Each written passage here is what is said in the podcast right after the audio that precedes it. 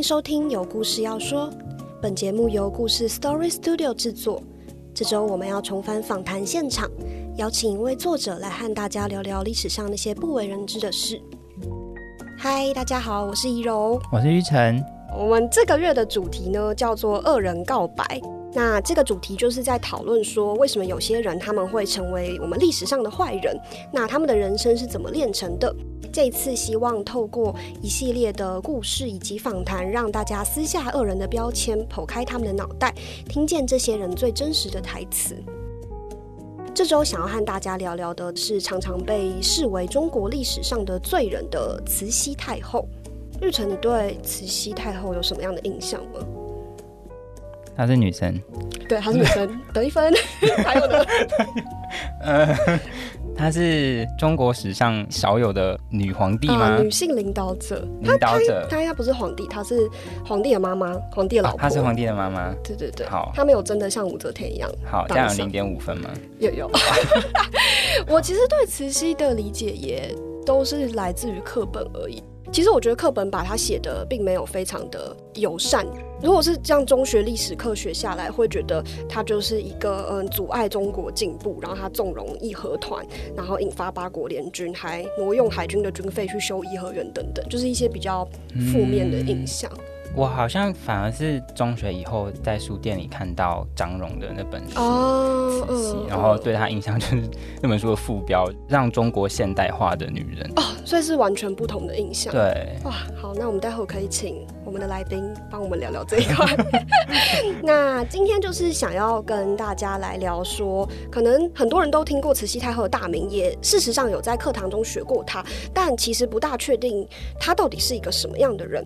所以我们今天要。要来请对中国近代史很有研究的我们的故事作者金老师来帮大家来聊聊这个主题。嗨，大家好，我是金老师。Hello，欢迎金老师。嗨，感谢你们让我第一次有机会来到故事这边录 podcast，期待很久了，我自己也期待很久了。那金老师要不要先跟我们的听众自我介绍一下？好了，那我的笔名是金老师。顺带一提，我的诗是“支吃诗”的那个注音的那个诗，因为我以前是一个代理教师，然后我其实就一直在想说，哎，老师的意义到底是什么呢？所以当时一开始取笔名的时候，就帮自己写下一个“支吃诗”的诗，想说。鼓励自己不断去探索老师的意义。那我后来就是有机会在网络上发表一些，就是我教学时候的心得，然后呢，就因此可以有机会在故事持续的发文。那因为我自己在大学时期最有兴趣的是中国近现代史，所以呢，我主要发的文章也以中国近现代史为主。哎，这老师是不是？啊，有一阵子了，但你之前确实出过一套那个叫做《被遗忘的中国近代史》的书。哎，对，那这是我在故事一开始持续发的文章。这一套书它的主题主要是讲清末明初它革命时候的故事。我还记得我的第一篇是写有关于黄兴这一位呃跟孙文比肩的革命领袖。好，接下来很多时候都是谈一些革命党的事情，比方说，哎，大家最熟悉的孙文啊，就是我们的国父啊，还有就是以前在旧版课本当中一出现，然后就被秒杀的宋教仁啊。好，后来我有持续的继续写到中华民国的建国，比方说，哎，大家很熟悉的。北洋军阀们，但是又没那么熟悉他们到底做了什么事情。比方说，哎，袁世凯他到底是怎么崛起的，或者他底下那些段祺瑞啊，或者是跟段祺瑞当时可以相抗衡的张作霖他们啊，哎，他们到底是怎么突然崛起？然后他们又做过什么事情？这个就是我当时主要写的文章的内容。嗯，就是一些在课本上可能一笔被带过的人，再去详细的写他们背后的故事。没有错。我们先来一下这一集的本集重点。本集节目中，我们会告诉大家三个重点：第一，揭开慈禧的神秘面纱，她究竟是如何爬上权力巅峰的呢？第二，来破解一下慈禧的罪状，打破她守旧与排外的迷思。第三，我们也想跟金老师讨论，现在的我们该以什么角度来重新认识慈禧呢？那金老师其实也在故事网站已经在书里面写过慈溪的故事。那老师，你刚刚讲说你是中学老师，嗯，对。如果让你用三分钟，就你现在在课堂上用三分钟，你要跟学生介绍一下慈禧是什么样的人，你会怎么讲？哦，好，来，同学们，现在我们来翻开课本。跟我讲，跟我讲，我高中没有毕业。哦，是吗？是吗？好，大家请翻开课本。我们在课本当中有上到一个非常重要的战争，叫做鸦片战争，就是英国人嘛，曾经因为鸦片的贩卖问题嘛，然后去贬中国清朝一顿的战争。嗯，那。鸦片战争时期，当时清朝的皇帝叫做道光皇帝。那道光皇帝他总会死嘛？他过世之后，就由他的儿子咸丰皇帝来接班。那只要是皇帝，都会有就是三妻四妾嘛，对不对？那咸丰皇帝的其中一个后宫宠妃。就是我们今天的主角慈禧。不过顺带提，她不是大老婆，她不是皇后。但慈禧她之所以后来地位开始崛起，是因为咸丰他跟众多的老婆们就只剩下了一个儿子，这个儿子是他未来的接班人，叫同治皇帝。而同治皇帝的亲生老妈。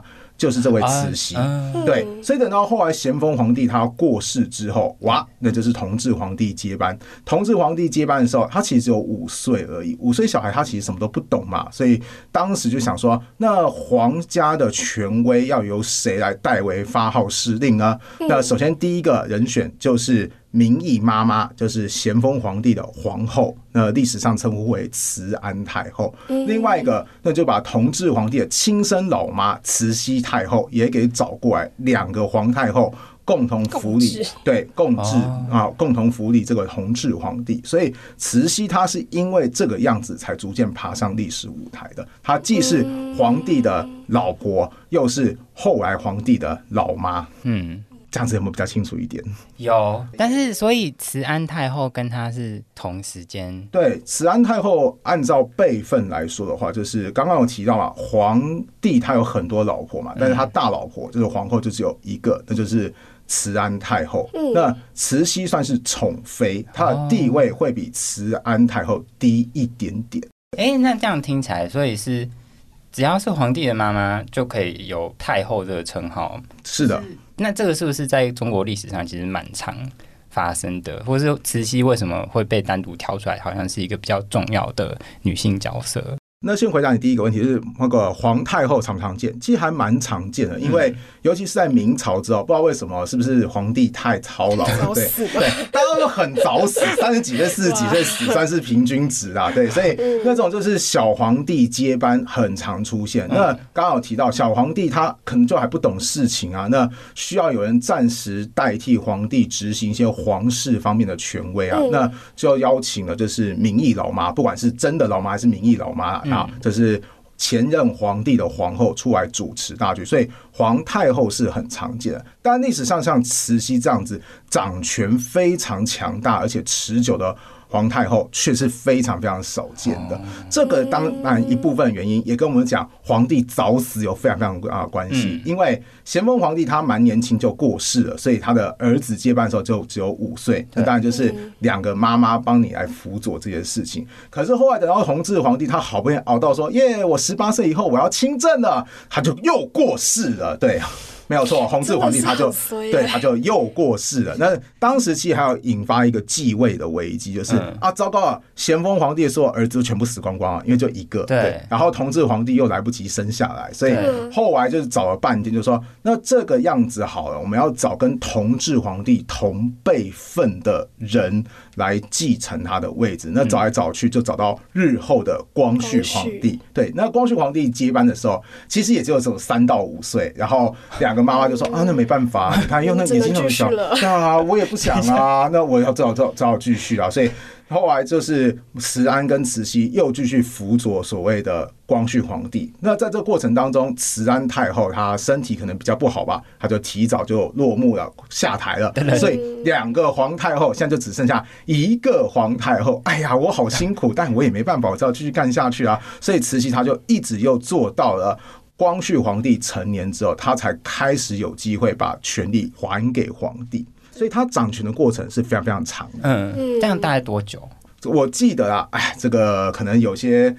同有些有些同学可以跟我一样，晚上会爬起来看电影的，有时候会看到一些比较大尺度的电影。有一个电影叫做《慈禧秘密生活》，就是邱淑贞主演的那部。哎耶，这是我相信很多人会小时候看的经典电影。不会演，我小时候也看过。对，它里面当中有一句电影台词，我讲的，我觉得他讲的非常的有意境。他就说：“哎，你与其说溥仪是最后一个清朝皇帝，你不如说慈禧她是。”清朝最后一位掌权者，因为他后来几乎一路掌权。几乎快要到清朝灭亡为止，他才过世。他大概前前后后掌权的时间可能有四十年左右的时间。其他的皇帝都三四十岁就过世。对啊，就是想说二十，再不然的话，就二十岁小皇帝到二十岁，哎，我也可以拿回我的权利啊。结果慈禧她反而可以一直紧紧把握住她的权利。这真的都是巧合吗？呃，如果你说同治皇帝的，哎，有有，如果你说同治皇帝的话，那可能真的是巧合。是。代题现在。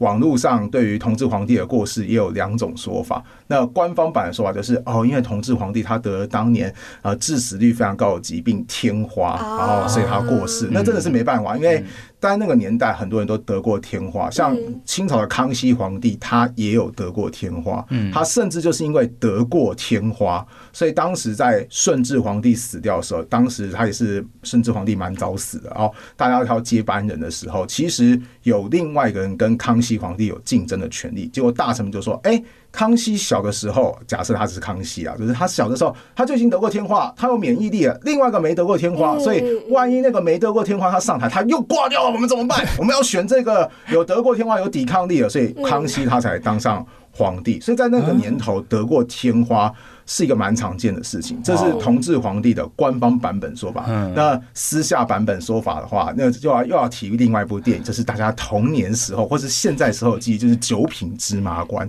九品芝麻对《九品芝麻官》当中有一个就是皇帝，他会说啊，朕为服诏妓，就是身为皇帝还没事跑去妓院里面嫖妓。那其实就在影射同治皇帝，因为根据传说，就是同治皇帝他年纪越来越大，他开始对某方面开始有探索跟爱好，然后。宫里面又实在太闷了，对，所以他就想说，那我要自由一点。他爱好自由，追求某方面的娱乐，所以他常常就是为服出去，然后就是自己打扮成老百姓，然后开始寻求某方面的娱乐。寻求到最后呢，他就得了某方面的疾病，好，对，后来他就挂掉。这是所以有性病说，对，也有性病说，没有错，所以。当然是哪一个是比较准确的呢？那个就大家自己评论，因为有官方资料，也有民间版本的资料，所以你可以说同治皇帝那真的是凑巧，对，不管他是得天花还是得性病，他就是那样子死了。那那可能真的是凑巧。可是光绪皇帝的话。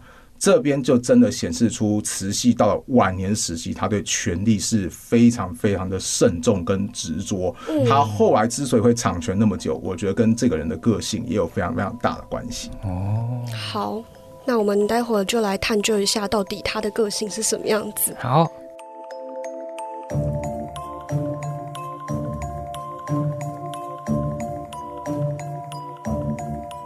好，那刚刚金老师有讲到说，慈禧在垂帘听政之后，她就是把整个大权掌握在手里嘛。是的。那呃，刚刚玉成还有提到一个很有趣的是，现在有一些呃历史学家或是文史学家，他们提出说，慈禧其实是促成了很多中国现代化的改变。那想请金老师来讲讲，你对这方面怎么看呢？好的，那。会持这方面的看法，他们是主要以慈禧她掌权时期的国家政策来看。嗯，怎么说？我们刚刚前面有提到，就是咸丰皇帝嘛，他其实蛮早死的嘛。那他其实蛮早死的，其中一个原因是因为在咸丰皇帝时期，当时清朝又跟国外的势力起了冲突，那就引发非常著名的英法联军。英国跟法国甚至直接把清朝首都都给打爆了，还把皇帝的私人花园圆明园一一把火都给烧掉了。那当时。咸丰皇帝，他其实在北京城即将沦陷之前，他就说过，他就说啊，我要去北方狩猎，其实是绕跑啦，但是他不好说绕跑，他说我要去北方狩猎，然后好，后来就跑到东北去。那他也是在东北的时候过世的。咸丰皇帝过世之后，其实清朝政府有认识到说啊，我们现在已经不能够再用我们自己的这套方式生活下去，对，没有错。所以后来清朝开始展开所谓的洋务运动，就是跟洋人学习啊。那历史上有一个比较浅显名称，叫做自强运动，就是说，哎，我们要改革，我们要军事化，要学外国人的。对，所以在咸丰皇帝过世之后，清朝开始进行所谓的自强运动、洋务运动，或是西化改革。那刚刚我前面有提到吧，咸丰皇帝死后的下一代人是谁？是同治皇帝啊，对不对？对。那同治皇帝在下一代的是谁？就是光绪皇帝啊。那同治跟光绪时期正好就是整个自强运动执行力度最大的时段。嗯。所以就有人提出说，哎，慈禧如果真的像过往课本想的，他是个保守派的话。那他就应该在自强运动推动时期，他就觉得说啊，这个东西不好，我不要跟外国人学习。他当时已经是代表整个皇室的权威了。他如果说不要这个政策，应该是很难执行下去才对。反而在慈禧执政时期，自强运动不但他有在执行，而慈禧他其实有提拔一些人，后来他们是自强运动当中很重要的人物。比方说，慈禧他有提拔一个人叫做张之洞。那张之洞他后来就成为湖广，也就是湖北、湖南地区很重要的地方官员。而张之洞在湖南、湖北有推动了很多现代化改革，比方说，他就制造了汉阳兵工厂，就是说，哎，我要直接在汉阳对汉阳这个地方对造兵器，或者是说他有造什么钢铁厂啊，专门来炼钢。嗯，那。从这边也可以去推论说，你看，如果慈禧她不去支持张之洞的话，那张之洞他也没这个能力，会有这个背景在地方上进行改革，甚至慈禧她很重用的一些人。也都是一些改革派人士，像慈禧，他很倚重李鸿章，对这个在课本上就更有名了。他也是所谓的洋务派代表嘛，所以就有人持一个论点是说，哎，你看慈禧，她应该是一个现代化的改革代表才对，有此一说。那至于慈禧，她为什么又会有一个守旧的印象呢？课本比较常会提到是说，哎，你看后来慈禧她不是去支持所谓的义和团吗？然后义和团最讲究是什么？扶清灭洋啊！我要打倒外国人啊！然后看到外国人就要把他杀掉。你看慈禧都支持义和团，那他应该是守旧派的人士啊。那其实这过程哈，可以说是真的非常的曲折离奇。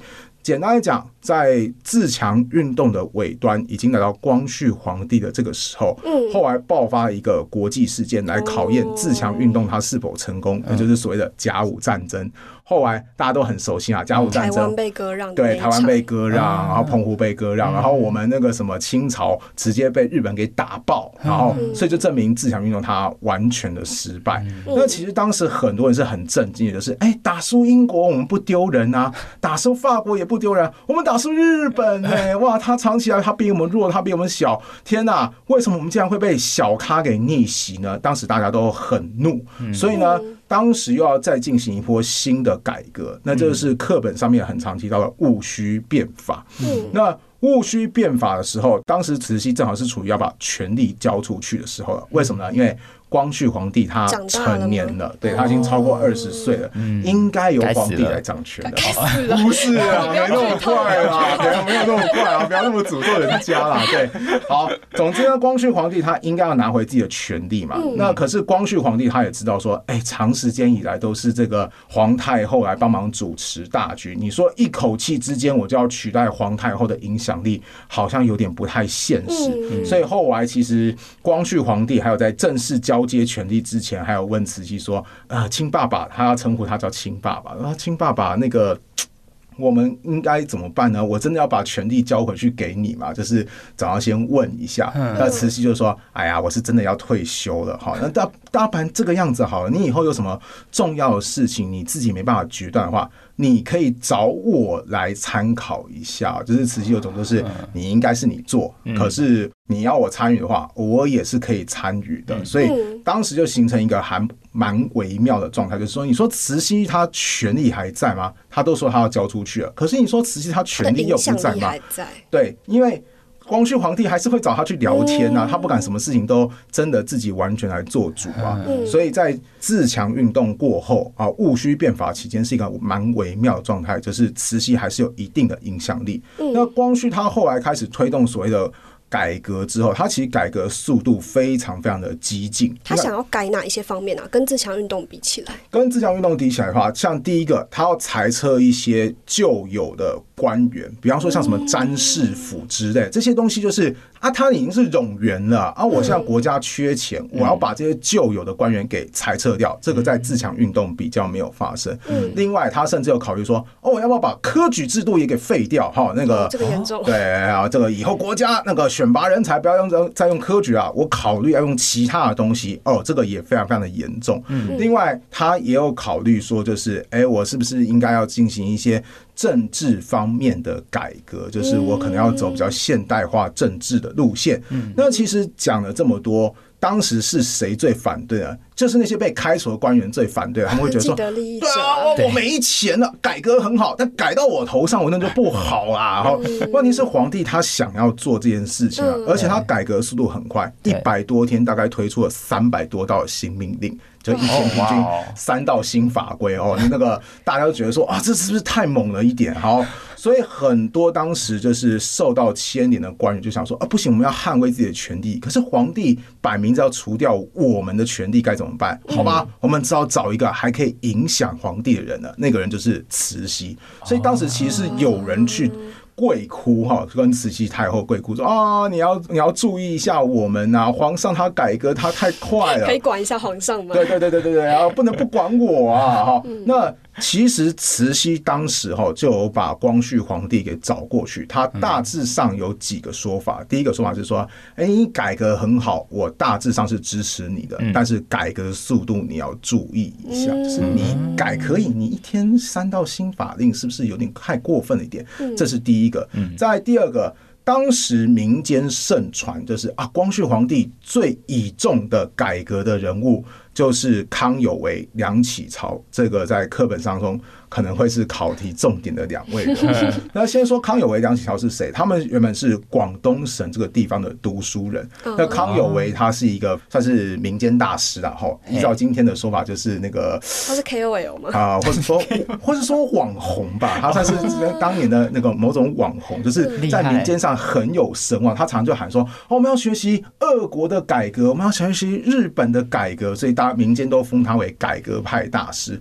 那当时康有为跑去北京城，其实他去考科举，就是要考公务员然后那那个什么，正好就遇到甲午战争战败。那光绪皇帝后来听到有康有为这号人物，所以有接见康有为跟他的弟子梁启超，所以民间就开始盛传说啊，你看这个皇上要依照康有为、梁启超这两个人建议，开始进行全面性的改革。那这边澄清一下，事实上。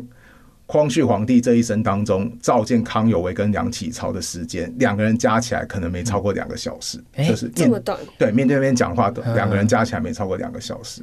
为什么这么短呢？很简单，因为我刚刚讲过，康有为、梁启超他们来自于广东，所以他们讲广东话。好，皇帝在北京城长大，他想说哇，你们在讲什么？我听都听不太懂哎。好，而且刚好前面讲过，他们毕竟是民间人士，虽然说当时好不容易考取到国家公务员，但光绪皇帝他人其实并不傻，他也知道说你没有实际经验嘛，你理论讲的很好，口号也讲的很好，但实际要怎么做？啊，你也讲不出个所以然。真是 KOL 哎！哎呀，对，是可以剪进来吗？地图。所以总所以总之呢，就是慈禧他就劝光绪皇帝说：“哎，康有为、梁启超这两个人没有实际经验哈，啊，你不要太重用他们哈，那你要注意一下哦。”那后来光绪皇帝不知道是不是压力太大还是怎么样，他回去之后他就把几个比较亲近的大臣给找过来，就说：“哎呀，亲爸爸他责备我了。”你们觉得该怎么办？他大概就说这句话。那光绪皇帝他怕这些大臣们没有其他的想法，就说不然这样好，我写个纸条哈，就是秘密的命令哈，你们各自带出去哈，去寻找你的朋友啊，或是什么民间大神啊，去询问他们的意见。总之啊，哎呀，反正我就是觉得压力很大哈，我现在应该要怎么面对我的亲爸爸慈禧呢？好，请大家。帮忙想想办法，集思广益。对，结果其中有个大臣就把这个纸条交给了康有为，就说：“哎，你看这个要怎么解读？”然后康有为的解读方式非常的超展开，就说：“好，你看这皇帝向我们求救，他说问我们怎么办？他被慈禧威胁了，所以我们要解决的方式就是我们要解决慈禧。”这样一切问题就解决了。问题的人，对，没有错。所以当时康有为甚至已经行动说，我们去找那些民间人士哈，然后那些那些民间人士组成武力的部队之后。包围慈禧，然后把他给软禁起来，甚至把一些大臣给杀一杀。这样子的话，我们改革就可以成功了。对，很激进耶。对，非常的激进。那这个计划后来还没实施，就提前曝光了。那慈禧就震怒。慈禧她只是觉得说，把皇帝找过来说啊，你要注意一下哦，就是妈妈告诉小孩说你要注意一下。结果后来你就突然听到说，怎么会演变到 啊，我的孩子联合他的朋友要揍掉我，哇，造反了，逆子啊！所以后来慈禧。赶紧赶回到宫中，就是紫禁城的宫中，因为他当时退休了，所以他其实已经不住在紫禁城宫中。他赶紧赶回紫禁城宫中，控制局面，并且把光绪皇帝给软禁起来。哇，对，这个就是课本上面有讲的戊戌变法。从这个时候开始。光绪跟慈禧的关系开始变得非常非常的恶劣，那慈禧甚至有指指责说：“哎，我从小教你养你，我哪边对不起你了？”那其实当时光绪皇帝的第一个反应也是很莫名其妙，说：“呃，怎么会变成这个样子？那个康有为他是自己超超意解释啊，不关我的事，我没有想要对你怎么样。”可是慈禧就觉得说：“啊，你如果你真的没有想要对我怎么样，怎么你的朋友哈那个民间不就说他是你朋友吗？你朋友怎么会要这样对我呢？你如果没有这样子。”的想法的话，你朋友怎么敢这样对我呢？反正这两这娘母子关系破裂，母子关系就分裂了。对，那从这个时候，慈禧就想说，那我要重新控制朝政嘛。好，康有为的戏份并没有结束，因为后来康有为他绕跑到国外去，当时康有为就是说。他就开始跟国外很多媒体就宣布说啊，各位要支持我康有为，为什么？因为我要回去救援光绪皇帝。那为什么要救援光绪皇帝呢？因为光绪皇帝他是个。改革进步的好皇帝，但是他却被守旧的慈禧给逮捕了啊！我身为一个忠臣，我要回去救我英明的皇上啊！就借借此募集资金。应该说，他守旧的舆论就开始这样子，整个形象被塑造出来，真的很会带风向哎。啊，康，所以其实康有为在宣 对宣传能力很强，不只是中国民间觉得说啊他好棒棒，连国外人都觉得哎讲的很有道理啊。因为康有为他也可以指出一些证据，说哎你看你看光绪皇帝他是不是就。改革，好，慈禧掌权的时候，他是不是就不改革？当然，慈禧他觉得停止光绪皇帝的改革的其中一个原因，刚刚我前面有说过，他改革速度太快，而且引发很多官员的抗议，对，可能会对中国朝政不稳，这可能是他的考量之一。但是康有为他就拿了这方面的这个借口，就说：“你看，慈禧又恢复原本的制度，所以他是守旧的。好，那光绪他是洋化的，他是比较亲西方的，所以你们外国人要支持光绪，那你们要支持光绪，就要先支持我，因为我是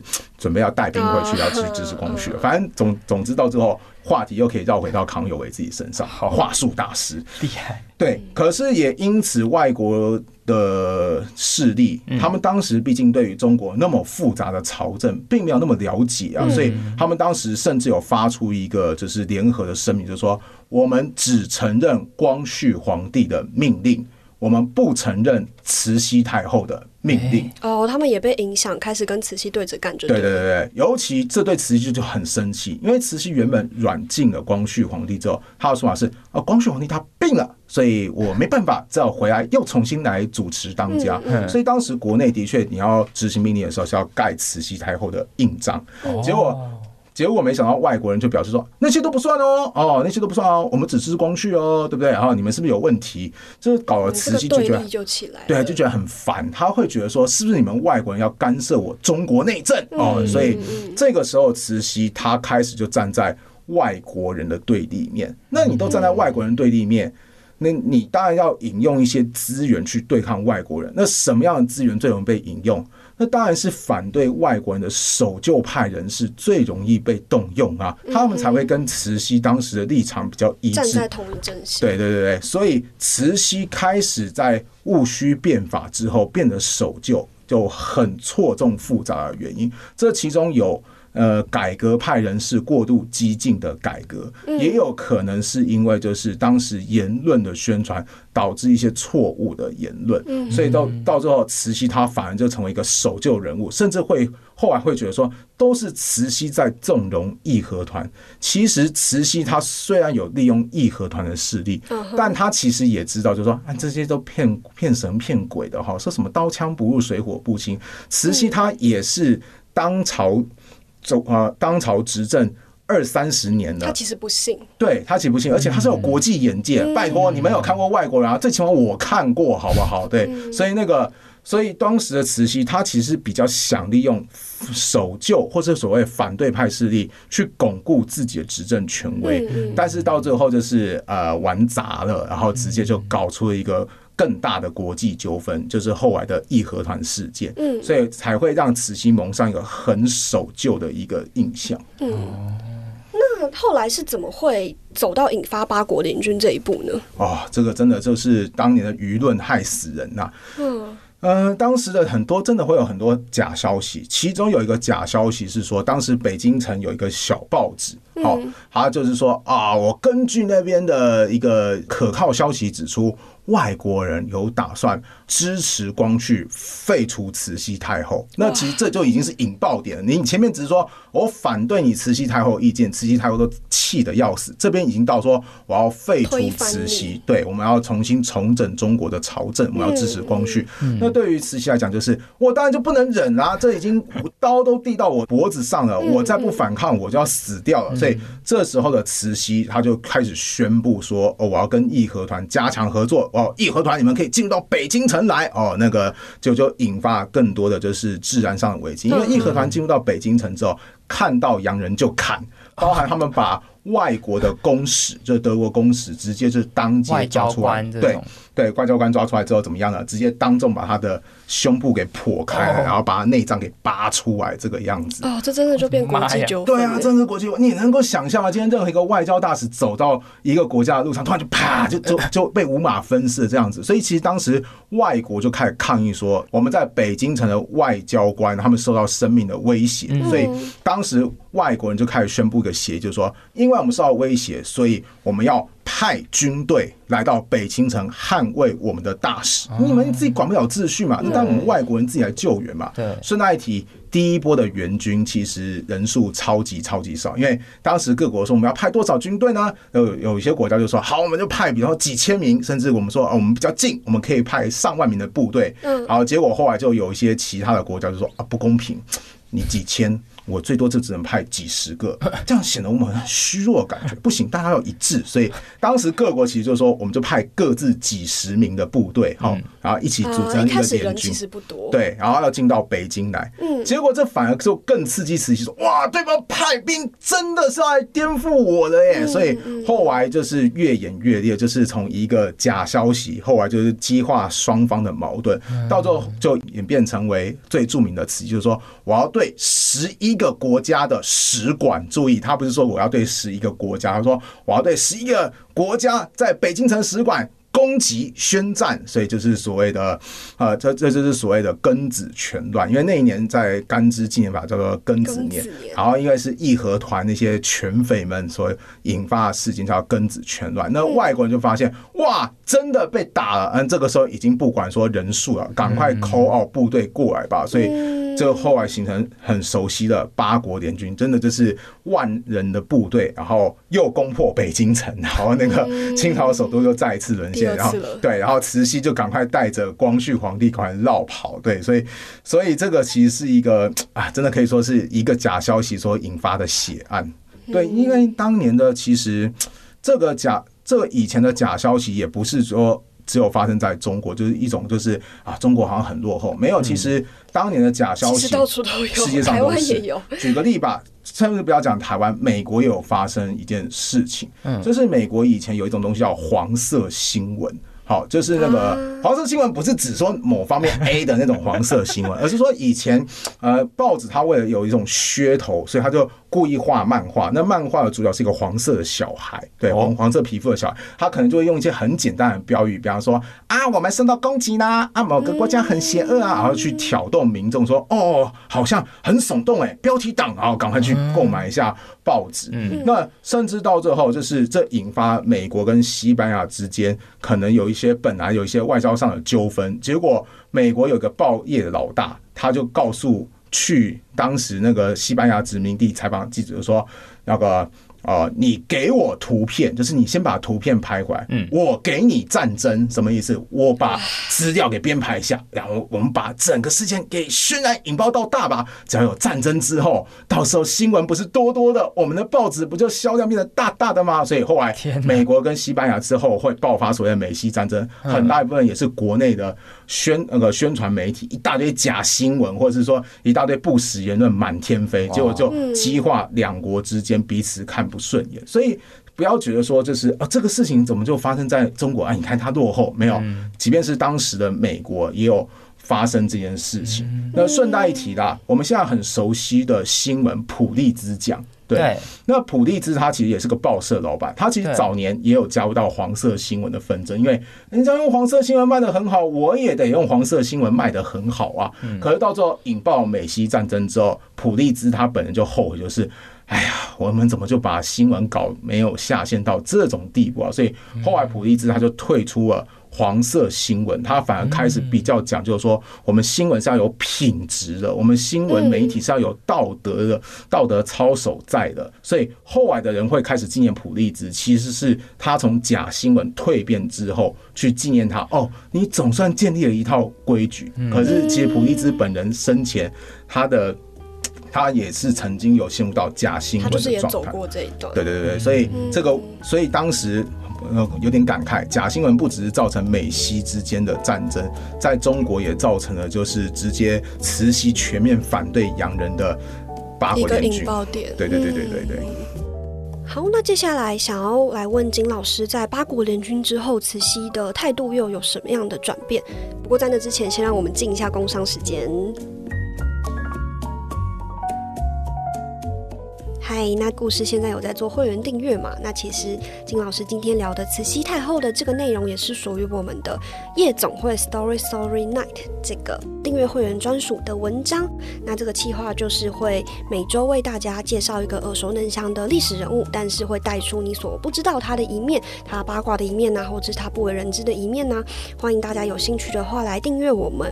故事的订阅制也希望能够逐渐发展出除了文章之外的内容，以会员为中心呢，去推出更多的项目，就请大家拭目以待喽。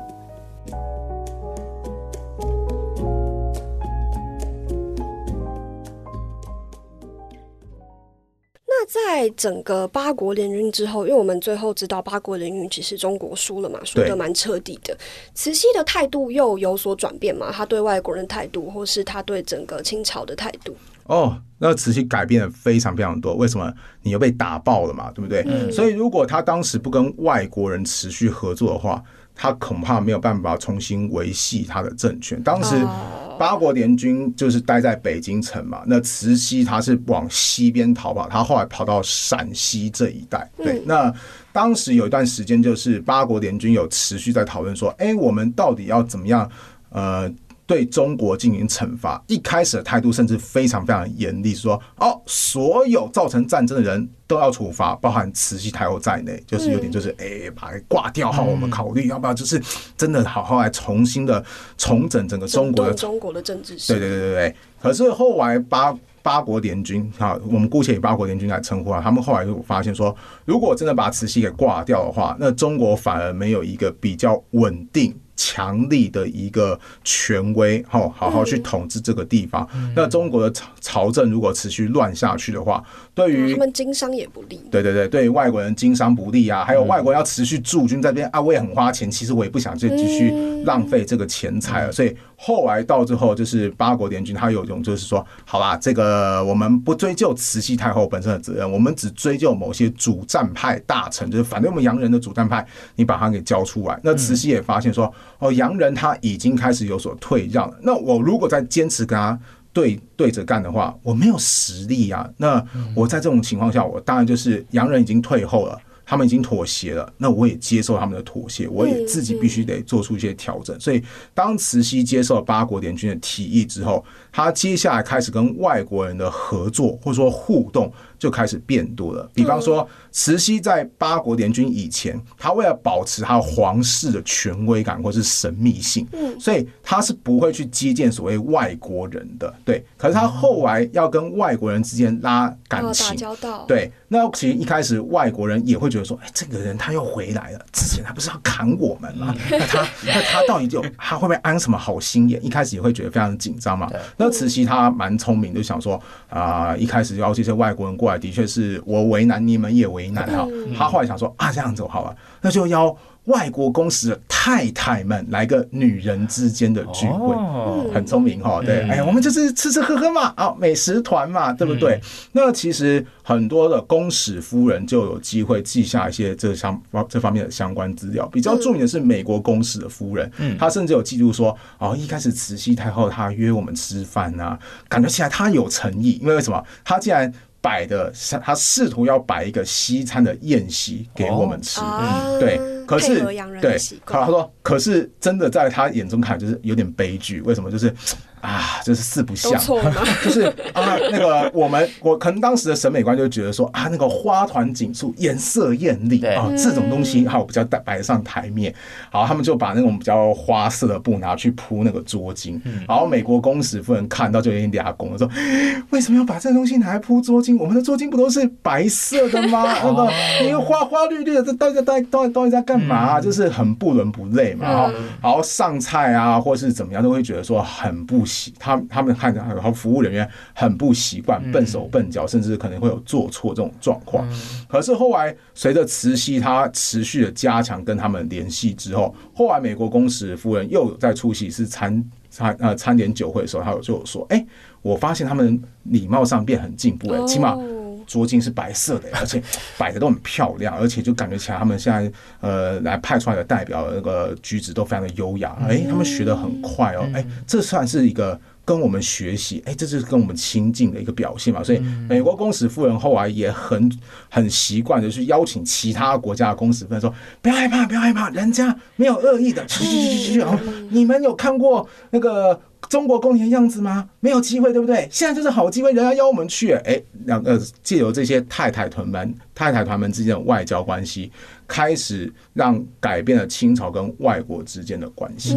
甚至根据有某些记录，就是有一次，就是慈禧她也不可以太常出现，因为太常出现，她就没有那个神秘感或者威严感嘛。东西太多，就大家就会觉得说理所当然。所以后来慈禧除了一开始之外，她后期比较多，可能跟身体状况也有关系吧。他后期都是说，哎，我派一些清朝的公主，比如说格格哈，他们会叫格格好出去跟那些外国公使夫人们吃饭。那有一次，其中一位呃清朝的贵族，他吃完饭回去之后，他就跟慈禧抱怨说，哎，那个外国人他们吃完饭都会上到苦水，好难喝哦，苦水吗？不是酒。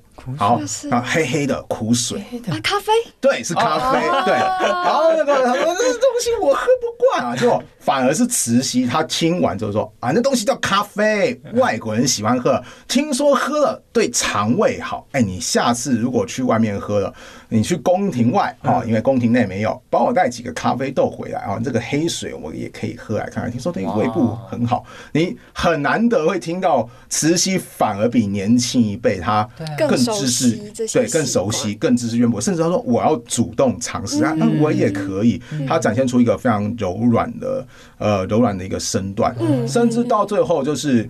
美国公使夫人，他就说：“哎，那个最近我们美国要办那个世界博览会啊，我觉得是一个很好帮清朝重新宣传你们国家形象的机会。因为在那之前，就是大家对清朝国家形象都很糟，就是啊，一个就是会杀人，当街把人的心脏给这样拔出来，对，好，太恶心了，对。好，美国公使夫人说，我觉得我们应该改变一下形象，所以我找了一个女画家，打算画你慈禧的肖像，好。”摆在那个世界博览会，让大家看看，这不是很棒吗？那其实当时有很多大臣是反对，清朝很多大臣是反对，他们觉得说，他们会觉得说，哎，皇帝或者是说皇族，尤其慈禧，她其实等同于皇帝嘛，她只是没有皇帝身份。嗯，怎么可以这样随便乱曝光，还是让外国人去描绘？哈，这个太有问题了。嗯，结果反而后来是慈禧，她觉得说，哦，OK，我可以接受，对我可以接受。所以那个当时就是让一个美国的女画家去帮慈禧画画。当然啦，慈禧也提出非常非常多的要求，比方说一开始见面，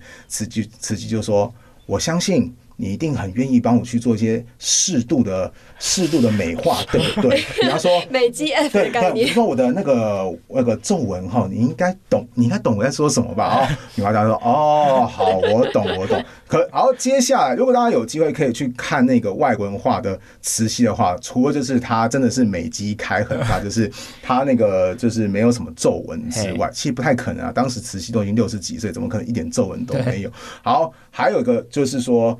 当时女画家要画画，因为她比较是写实主义。我们人都会有阴影嘛，就是光打下来，可能比如说脸皮底下会有阴影，对啊，会有立体，这样比较深邃的感觉。结果后来慈禧就说：“ 不行，不行，不行。”我身为一个国家的门面，我应该是满面荣光，我没有任何的阴影，我没有任何的阴暗，对，所以这是我们中国的国情，你不可以这样画，帮我修改。然后，那其实那个女画家一开始也是很委屈，啊，哪有这个样子，超 gay 的好不好？我竟然要画这种作品，这不是我的风格啊！可是就是慈禧就说。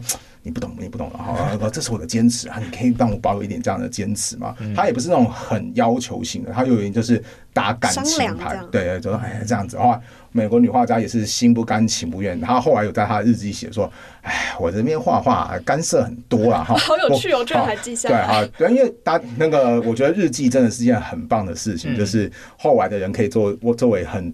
棒的第一首诗，对，然后反正就是画完了，然后这个东西后来也的确拿去美国展出了。对，当时的确是对于就是慈禧的印象，有些人是开始国际上有点改观，就是哎，他不是我们想象当中那个就是指甲长长啊，哈，那个眉那个眉那个呃皱纹都已经坠到这边去啊，然后那个丹凤眼啊，就是那个眼睛细细啊往上掉啊，这种这种感觉。啊，原来慈禧她其实长得。还蛮蛮可以见人的嘛，这是大大家的想法会是这个样子。大家真的有机会可以去找那个美国美美国在世界博览会当中所展出的慈禧的画像。好，我们可以把资讯放在资讯栏里，让大家去找。当然，我还是要强调，美肌真的开很大。会觉得说，呃，这个人就是就看画像，因为你都知道他是画像，画像不可能百分之百真实，你也会觉得说，好像。蛮不自然的。那个时候应该已经有照相机了吧？对，那时候照相机，而且其实可以对比他的容貌。对对对，而且慈禧她后来自己也还蛮喜欢拍照，她甚至有拍过说就是。他大概也他他后来很喜欢别人叫老佛爷嘛，所以他曾经打扮成观音大士，然后拍拍拍照这个画面。当然，拍沙龙照，对解析度有点差啦，就是当年的照相技术，但是也很难得为慈禧留下了第一手的资料。大家可以去对比看看，你们就会发现画像中的慈禧跟照片中的慈禧，嗯，真的是蛮有差别的呢。所以这是个蛮有趣的一些典故。嗯。所以其实我们过往对慈禧的一些印象，比方说守旧啊或排外啊，呃，老实说是随着慈禧这个人的政治势力的改变，或者是他跟外国呃以及他朝廷本身的互动关系是有所变化的。像是刚刚金老师就有提到说，嗯，他原本是一个蛮支持改革的人，是那是后来他被这个反对了之后，他才转向跟守旧派结盟，或者是嗯，他原本是一个。对抗想要对抗洋人的人，那后来发现哎打不过，他还是要巩固自己的势力，所以他就把身段放软，然后开始呃蛮蛮西化的这样子。是是是，嗯。但是我也想强调，虽然说我刚刚前面讲了很多慈禧她很人性化的一面嗯嗯嗯。那尤其我觉得慈禧她的本质上，她其中一个本质，她还是一个政治家，或是说你姑且以政客来形容，不管是要用比较正面的政治家，还是比较反面的政客，他很多的。东西的考量是出于政治方面，就好像洋人能够跟我合作，那我当然就合作啊。这对我来讲，政治上是个帮助。洋人如果反对我，我当然不能够持续的对洋人保留啊，因为你都要反对我，威胁到我们中国国内的民情了，那难道我不起来捍卫一下我的权利吗？但是我也要强调，虽然乍看一下说，哎，慈禧她是一个懂得运用各方面势力的一个政治家或者政客，但她其实很。根本的考量还是在他自己的身上。对，他是顾虑自己的政治家。怎么说呢？就是像我们刚刚特别提到，在戊戌变法直到八国联军这一段，非常非常反对外，非常非常反对外国人的时期。那我前面有提到，那是因为这个时候外国人反对。慈禧执政的正当性，所以慈禧开始跟外国人的关系越来越差，甚至到最后直接发动了战争。可是有没有注意到，他这一切是为了捍卫自己的权益，而不是说哦，我们要捍卫清朝的权益。因为如果你真的要捍卫清朝的权利，或者说你真的要为清朝整个国家的长久运行好的话，嗯，其实你应该继续改革下去啊，甚至后来。当慈禧他跟八国联军达成和解，他回来之后，有庚子后新政不是？对，叫庚子后新政。嗯，内容跟戊戌变法没什么两样，也是一样，废除科举，在庚子后新政废除了。嗯，还有就是建立新的。我建立新的洋那个西式部门，对，废除原本旧有的部门，这跟戊戌变法做的一模一样啊。那你当初慈禧反对戊戌变法，你原本还有一个正当的理由，就是说啊，你改革太快了，所以我要反你。可是，那你重新掌权了，那你是不是就是应该按照一个比较和缓的步调继续进行所谓的戊戌变法？可是你没有，因为你觉得外国人反对你，所以我必须要。我我必须要终止一切的西洋化的改革路线，这其实看得出来，他真正在乎的不是国家他要如何进步，或是国家整体的利益为何，他更优先的考量是我这个人还能不能稳固的执政下去，甚至他可能把我跟整个中国画在一起，说中国不能没有我啊，我是为了维稳整个中国啊，但事实上没有你慈禧。世界也不会倒啊，倒大不了清朝倒了，那又那么怎么样？反正是你搞倒了，也不反正你本你本来就应该为一些东西来负责。可是他为了他自己的权利上的巩固，到最后造成的损失却是全民买单。你看慈禧到最后他也没事啊，反正是反正是那些当初原本力挺慈禧的主战派大臣被砍头，以及很多的百姓在战争当中蒙受的那些损失，或者说我们讲说什么啊，清朝很多的文物又在。那个八国联军当中又一次流失，这些都是你慈禧造成的问题。可是到时候不是你慈禧买单，是大家帮你买单，然后你自己个人却保护住你自己的权威或是你的地位。所以我觉得说，你当然可以说慈禧她不是最传统意义上那种守旧派人士，她的手段是可以非常非常灵活的。但是说到底，她还是为了自己。的利益作为最大最大的出发点，当然我我也没有办法说完全苛责慈禧，因为人都会想要保护自己嘛。可是我觉得我也因此就没有办法说我完全认同他，因为你如果做事情错了，那你应该要承担。可是慈禧到最后，他几乎没有为他的过犯。做过任何的承担，而承担的都是那些老百姓或是其他人，这点就让我觉得说他其实是一个非常值得被非议的人物。那像刚刚玉成有特别提到，就是张荣他写的呃慈禧有关于这方面的著作，我其实有看了。我觉得张荣他很有趣的一点是，因为张荣也是一个女性的作家，他是从女性的角度，对他从女性的角度去剖析，其实。在以女性的角度去看慈禧，她真的非常非常的不容易，因为中国古代是男尊女卑嘛。皇太后她其实本来的目的也只是说，哦，孩子还小，代为辅佐而已。其实应该还是要把权力尽可能交由那些男性的大臣们帮忙解决。可是慈禧她当时是很勇于跟一些。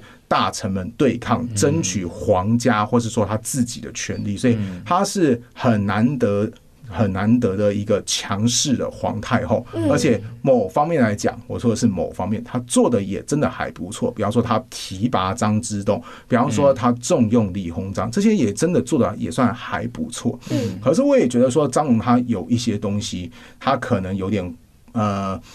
嗯，可能以女性的角度来看，她过于偏袒了慈禧。举个例，像后来还有提到慈禧在甲午战争当中，慈禧是比较呃，重比较坚定的主战派，就是当大家都觉得说啊，这场战争打不下去了，我们不应该再继续打，而慈禧反而是一个相对来说，他觉得说啊，我们应该持续的作战下去，我们应该主动出击。嗯，可是我也会觉得说，这慈禧她理念上，你们不能，我们也不能说他错，因为啊，我们这样继续作战，我们不能接受这个呃败仗的结果。可是你慈禧，你也没有能力。去指真正指挥一场战争，你有那个专业的能力吗？你对军事够熟悉吗？你了解当时的现况吗？你能够制定出最实际的方案吗？很明显，慈禧他没有办法，他顶多就只能表态说：“我反对和谈，或者说我反对以这么屈辱的情况下结束这场战争。”嗯，那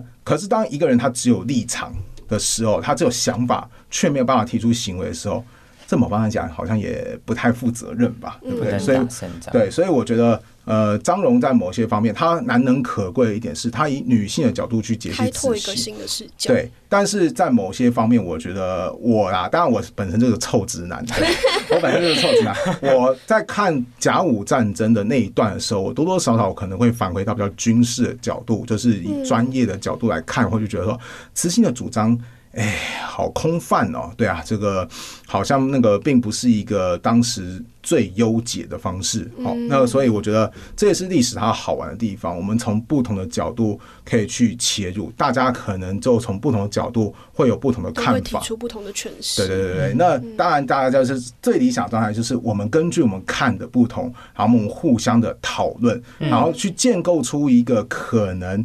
更加全面，然后对彼此也有更多启发的一个全新的认识。对，但是如果到最后就说没有，我告诉你，慈禧她就是守旧。我告诉你，慈禧她才不是那么守旧啊！你这个大大男人主义啊！如果这样吵架，没没没必要。因为我觉得说，我们最重要的是透过讨论是开阔我们眼界，而不是透过讨论去扼杀其他的言论。那我就觉得说，这方面的讨论就比较可惜了。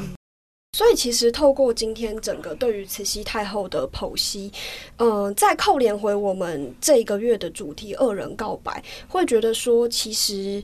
我们我们在评价一个人物的时候，是需要把他的各种决定或是作为放回他的，就是去看到他背后的动机，放回他当下的时空脉络，才会比较理解说，哦，他到底为什么做这件事，为什么做这个决定，而不是很片面的就把可能恶人或是好人或是一个成功的人这样的标签贴在他们身上，会更能理解他们背后多元的样貌。这样对，而且所谓的恶人，每个人眼中看到恶人又不太一样，因为不同立场。对啊，可能。他有假设一个政治人物，他做出来一个政策，对某些人是有帮助，他当然觉得说赞呐，哈。那如果对某些人来讲，他反而是利益比较折损的，像我们讲光绪皇帝他改革，听起来我们就觉得哎，改革很棒啊。可是对于要被革职的官员，他就无缘无故不会觉得说他很棒，说我没工作，棒个屁呀！对你养我啊？对，所以那个我觉得好人跟恶人其实真的。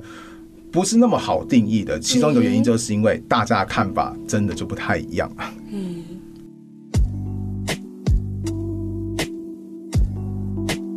好，那今天谢谢金老师。我在想说，我们还要不要还是问一下最后一个问题？因为因为很想听到这个问题的答案。好好。这个就是跟我们刚刚一个小时所有的讨论都没有关系了。哦，对，我们想要问我们的来宾一个定番的问题，就是如果让金老师人生中你只能再讲一个故事，就一个哦，你你觉得你会挑什么？啊，我要挑什么故事啊？嗯，那如果我只能讲再讲一个的话。我一定要讲一个很长很长很长的故事，这样子我才会甘心。想说，我都已经讲了这么久了，那个什么，就好像一千零一夜一样，我都已经讲这么久啊。好，我再也不能讲了，那我也甘愿了。如果这样让我讲的话，我会想要讲蒋介石日记的故事。哦，为什么？为什么呢？因为蒋介石这个人就是蒋中正，对他这个人有个很好玩的癖好，他非常常写日记，几乎到天天写的地步。他活了八十几年嘛，然后。他大概二三十岁开始养成写日记的习惯，所以他有四五十年的日记的记录，而且很多东西他记录的非常非常的详细。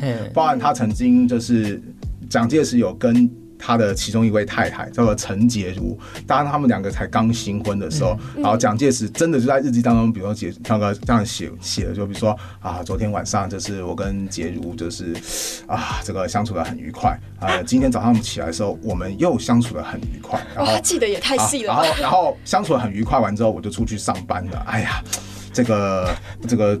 那个沉溺于相处的很愉快这件事情啊，大概自古英雄多是如此吧。我那时候看到想说，哇，到底哪一个哪一个想法的人会在日记当中没事写那么详细干嘛？你你又不是那个，如果你是写给自己看，我觉得，嗯，你真的是蛮无聊的。你要写那么详细干嘛？然后如果你是要写给别人看，你变态哦，干嘛要把自己的日记？哎，你看我的日记是这个样子。然后，哇，这个人太有趣了。然后这样子，不管是他很私人内容，或是讲到国家大事，他甚至有时候可能会批评美国说。啊，这个政策真的是很烂，然后怎么样？好，你是对我图谋不轨。他写了四五十年份，我觉得我光看完可能需要一点时间消化一段时间，讲出来又可以讲。我告诉你啊，我可以讲的超级长。好，同我只要把故事的主题限定在蒋介石日记的话，我可能讲个十几年都可以讲一千零对对对。然后所以那个什么，到时候如果只能让我讲一个故事的话，我知道 那我只要讲蒋介石日记的故事，我就可以一直不断的拖延时间下去，说不定到我还没有还没有活呃，我可能还要快要过世之前，我都未必能够讲得完。我觉得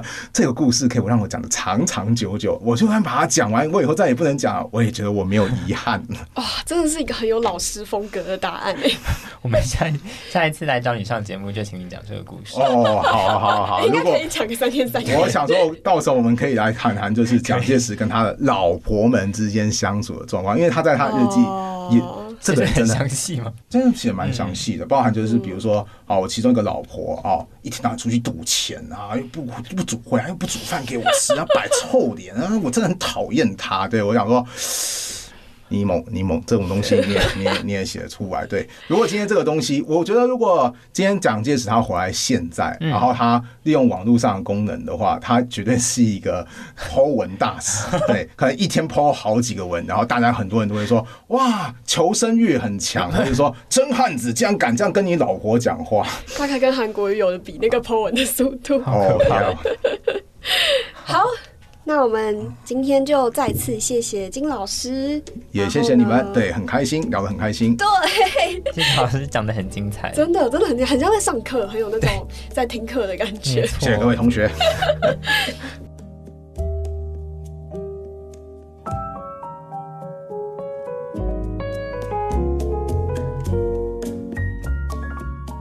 以上内容出自故事 Story Studio 网站，由金老师所撰写的文章。慈禧太后喝咖啡、吃 buffet、开香槟，你以为仇外的她其实很洋派。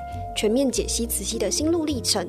那如果大家对于刚刚我们聊的慈禧太后的内容有更多好奇的话，就欢迎上我们的网站订阅我们，去了解更多的精彩细节。